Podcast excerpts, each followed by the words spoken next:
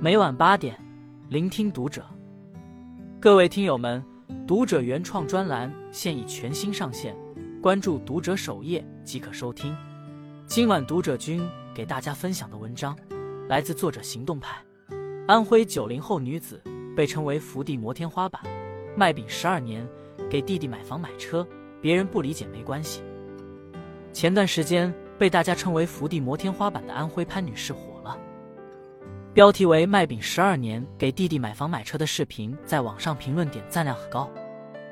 他不但给弟弟买房买车，还说自己现在挣的钱都在父母手里。有人问：“这么多年，你为自己考虑过吗？”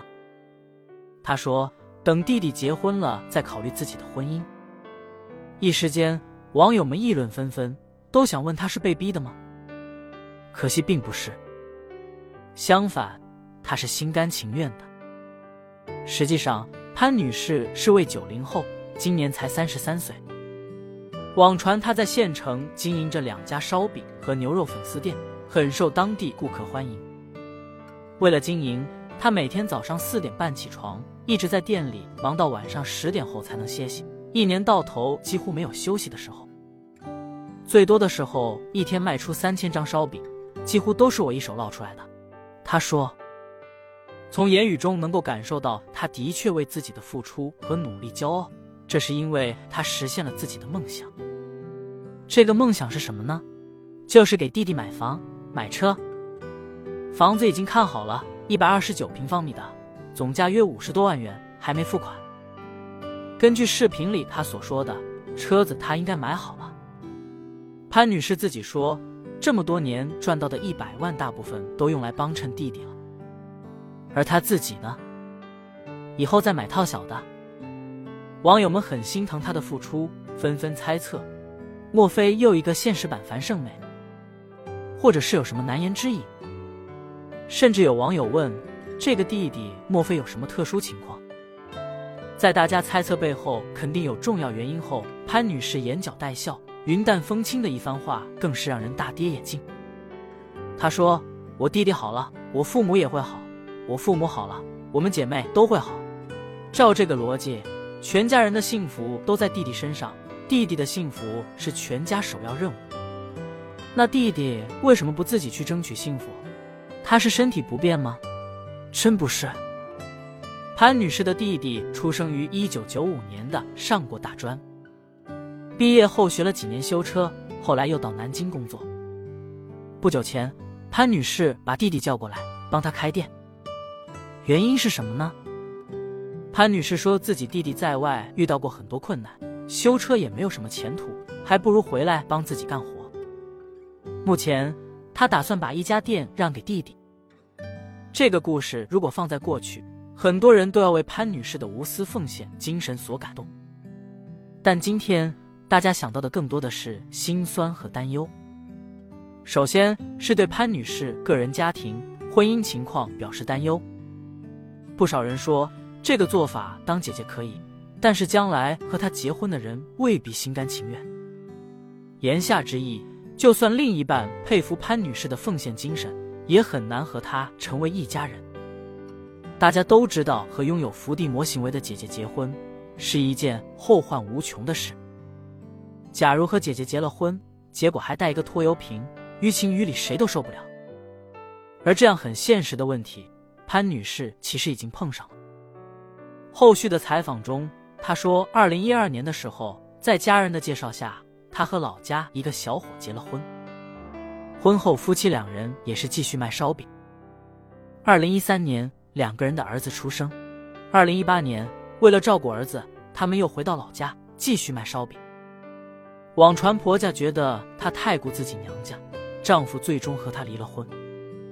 其次。这样福地什么时候才是尽头呢？正如网友们担忧的那样，等你弟弟娶媳妇儿，你可能还要攒钱帮他办婚礼，以后还要帮他带孩子。其实网友们担心的就发生在眼前。潘女士说：“弟弟年纪不小了，对象还没有着落，我们都着急，母亲的头发都急白了，只有自己家里好了，我才能好。”不少网友希望潘女士的弟弟赶快找个对象。免得为他买车买房的姐姐这么担忧。但转念一想，找到对象就好了吗？恐怕很难。溺爱般的帮扶弟弟，本质上就是一条无止境的路，何况这条路还是姐姐自愿踏上的。还有，退一万步说，万一以后姐姐有什么突发状况，弟弟能够卖车卖房帮助姐姐吗？说实话，潘女士这种牺牲式的付出是让人非常有压力的一件事。当前，他把期待都放在弟弟身上，他内心真的没有想过弟弟以后怎么还吗？或者说，以后弟弟没有过成自己想要的样子，自己不会觉得白白付出了吗？因为网上各种评论，弟弟也被架在道德的高架上，这意味着他也必须同样无私对待姐姐，否则就要遭受来自外界和内心的双重拷问。那以后自己有了家庭，又该怎么摆清楚这个关系？一家人的关系真的是剪不断，理还乱。最后。潘女士自己说看到了网友们的议论，她说：“生活是自己的，不理解没有关系，不在乎别人说自己是伏地魔。”事已至此，很多网友也只能尊重祝福了。家庭利益大于个人利益是很多人的根深蒂固的思想。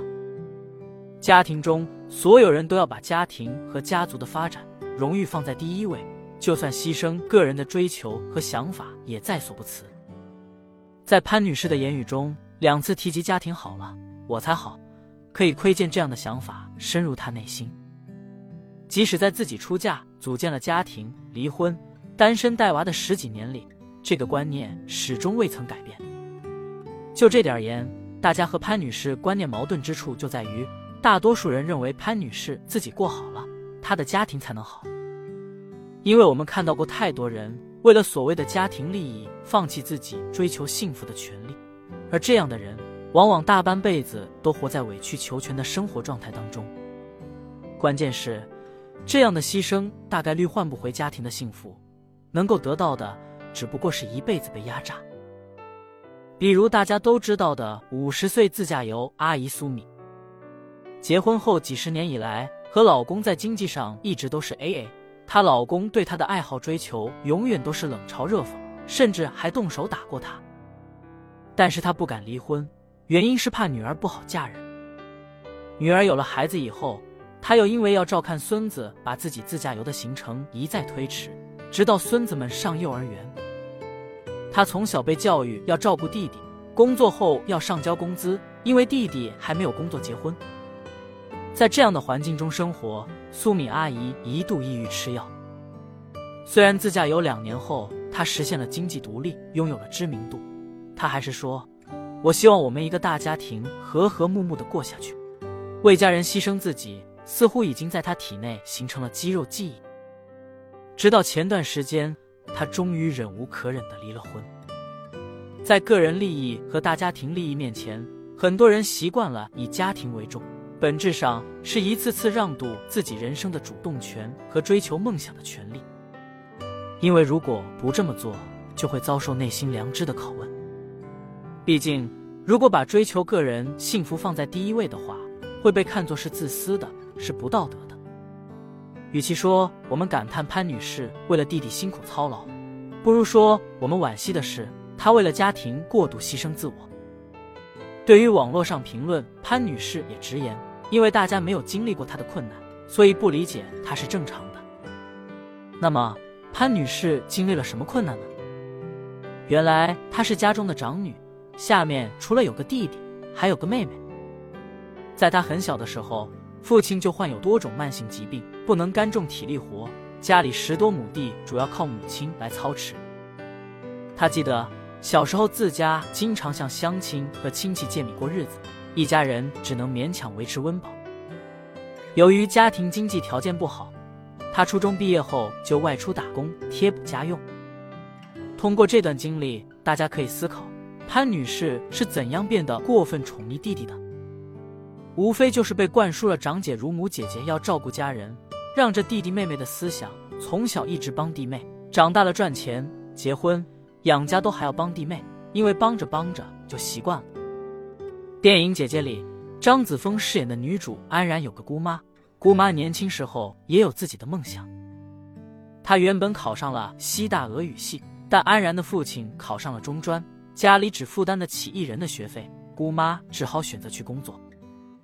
工作后，姑妈有机会去俄罗斯做生意，结果弟妹生了孩子，姑妈只能再一次放弃了自己的人生，成全了弟弟一家。她说：“我是姐姐，从生下来那天就是，一直都是。这种作为姐姐认命式的牺牲，已经根深蒂固的扎根在她的血液。”虽然潘女士没有说家庭的问题，我们也无法推测其父母在她成长过程中有怎样的教育引导，但从她反复提及的弟弟好，我们整个家庭才能好的思维逻辑中不难亏的一二。甚至她还说了一句：“以后父母还是要和弟弟一起住的。”所以潘女士觉得自己给弟弟买好房车，也就等于是给父母尽孝。但其实有个问题。为什么父母未来一定要和弟弟一起住呢？凭借潘女士的能力和勤劳，再加上弟弟自身的努力，完全可以一起分担父母的养老。今天讨论这件事，是因为大家发现，在家庭大于个人、长幼有序的传统观念下，产生的还不只是福地现象。有的父母说子女不考虑自己，对子女逼婚，不允许他们去外地工作求学；有的人作为哥哥。姐姐自己工作、婚姻都没考虑好，却需要承担起弟妹的未来。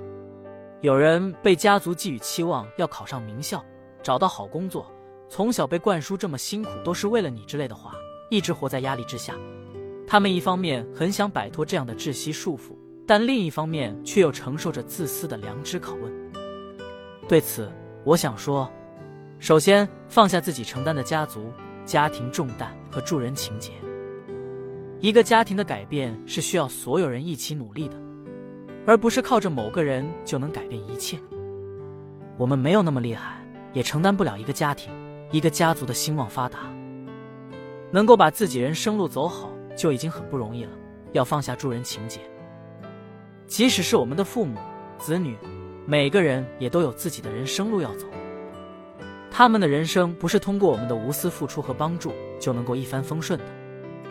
作为家庭中的一员，我们当然要彼此支持帮助，但不是取代他们去生活。停止伏地式的奉献，放过的不仅是自己，还有那个本可以自立自强的家人。其次，家庭中每个人性别长幼不同，但每个人的地位都是平等的。哥哥姐姐的身份不代表要处处让着弟弟妹妹，更不意味着要包办他们的一切。尤其如今。机会是靠个人去争取的，每个人都有能力让家人幸福。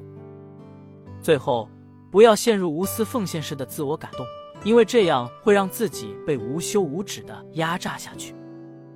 亲人之间相互关爱，力所能及的互相帮扶已经足够。我们真正要学习的是，在学会爱自己的基础上，再去努力爱人。勇敢做一次你自己，去发现光，去追逐光。最后成为光。关注读者，与君共勉。